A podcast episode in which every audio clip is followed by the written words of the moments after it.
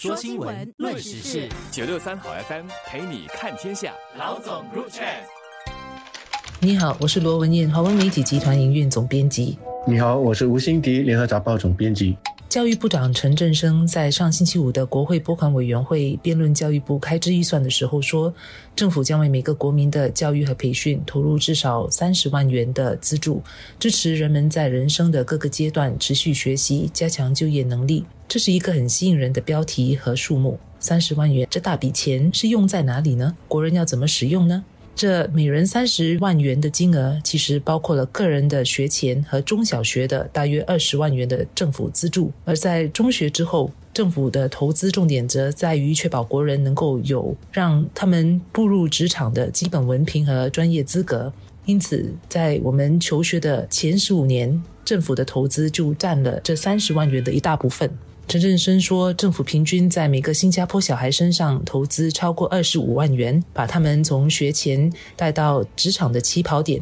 特别是为公益教育学院的学生和毕业生提供更多资助来升学和报读专业文凭，借此来帮助公教院的毕业生能够获得更好的起薪。但上星期陈振声讲话的重点不是国民的这前十五年的教育，而是政府和国人也必须在毕业之后的五十年，也就是步入职场后，持续投入资源来学习。陈振声部长所提到的这些数字，相信会让不少人感到惊讶。我们都知道，政府过去呢，在每一个国人的教育方面呢，投资了不少，但都没有好好的去做一个正式的统计。现在全部加起来了，我们才知道。哇，这方面的投入还真的是不少。而我个人呢，在这些数字当中，觉得有两点，特别是值得提出来讨论的。第一，我们都知道，那些上本地大学的，因为大学学费获得政府不少的津贴，所以他们所获得的这个教育资助呢，其实是很高的。从幼教一直到大学毕业，肯定要超过二十多万。但是从这一次的财政预算案，还有教育部长上个星期的宣布当中，我们也可以看到，那些没有上大学的，选择走公益教育学院这条路的，以后也会有很多提升的机会。他们所获得的这个金钱上的资助呢，实际上并不比大学毕业生来的少。这就符合了我们要朝向一个更加公平、还有更加包容的社会的这种努力。那么根据统计数据呢，理工学院和大学的这个毕业生。的起薪啊，跟公教院毕业生的起薪，他们之间的差距是在日益的扩大，所以需要做出一些调整。那么现在当局呢，特别给公益教育学院毕业生提出提升的计划。那以后呢，不是只有会读书的人才会有好的工作，能够拿到好的薪水，那一些有一技之长的，也同样会有机会找到好的工作，拿到好的薪水。技能创前程的培训补助是很好用的，它不设期限，随时可以用，也不必急于马上用完，因为它没有到期的日期。此外，人们也可以用来进修的课程种类很多。可以根据自己的需要、生活和工作的情况来选择适合自己的课程和学习方式。可进修全日制或部分时间的课程，包括公教院和理工院的课程、大学文凭、艺术学院和艺术大学的课程等等。所以，如果是生活忙碌但仍想进修，可以找上课时间比较灵活、时长比较短的课程。这部分主要是针对目前有份工作但想要强化现有的技能或学习新技能、发掘新兴趣的国人。对于认真想要中途转业或因为长期进修而暂时无法工作的人，也可以在进修的期间得到职涯中期培训的津贴。津贴相当于学员在过去十二个月平均收入的百分之五十，每个月顶限是三千元。一个人的一生可以最多得到二十四个月的培训津贴。这个计划相信对于面对被裁退情况的国人来说是很有帮助的一个计划。全球的大环境充满变数，去年开始已经时不时有企业重组和裁员的消息。全国职工总会也预计今年裁员的人数将呈上升的趋势。所以刚才提到的计划，相信对于被裁退并且面对结构性失业情况的国人会有帮助。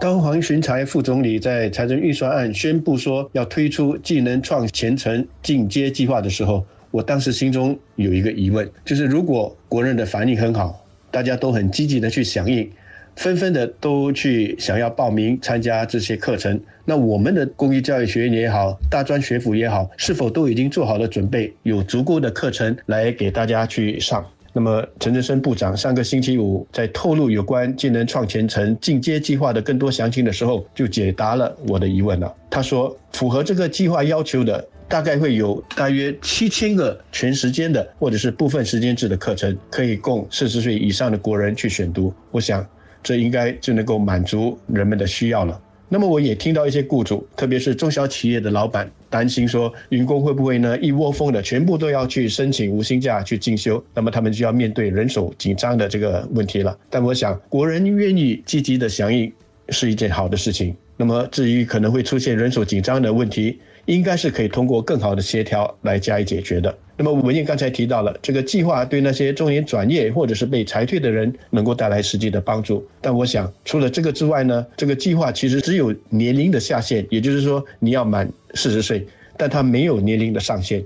换句话说，那些退休的人，不管你是几岁退休，也可以在退休的时候去上课进修。那一方面可以充实自己，一方面还可以获得政府半薪的这个补贴。那我自己呢，其实也打算在退休的时候这么做。科技发展迅速，推动各行各业也更快速的转变和转型，特别是人工智能的发展，接下来相信会颠覆更多领域的工作模式。新加坡政府在经济政策方面需要迅速超前的做出调整，但国人能否跟得上也是关键的问题。国人都必须不断的更新技能，才能够保住自己的竞争力。以及我们对于雇主和所属机构的价值，之前认为有一纸文凭就能定终身的想法已经落伍了。现在，即便是有一所好的大学的文凭，不代表一辈子在职场上都能风雨无阻。相反的，对于现在的学生而言，他们也不必担心，如果一次的考试不及格或进不了热门的学校或课程，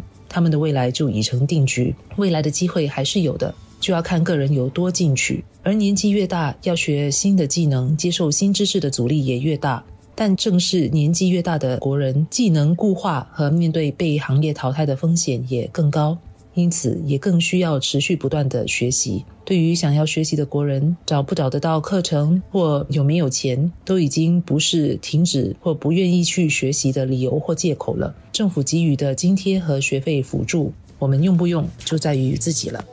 我们刚在几年前提到网络科技是如何颠覆了许多的传统行业，迫使各行各业呢不得不转型。没有想到，大家以为转型总算成功了，自己总算顺利过渡了之后，现在又得面对新的科技的冲击了。可以预见的，人工智能将在下来的一两年内带来另一波的震荡，甚至是另一波的颠覆。一些工作肯定会被人工智能取代。但人工智能也会创造一些以前所没有的这个新的工作，这也意味着呢，许多人的工作需要重新的来调整，大家需要重新的去学习新的技能，包括掌握如何使用人工智能。那么从这个角度来看，技能创前程进阶计划在这个时候推出，可以说是正是时候，让我们能够迎上这一波的人工智能的浪潮，顺势而上，而不是被它所淹没。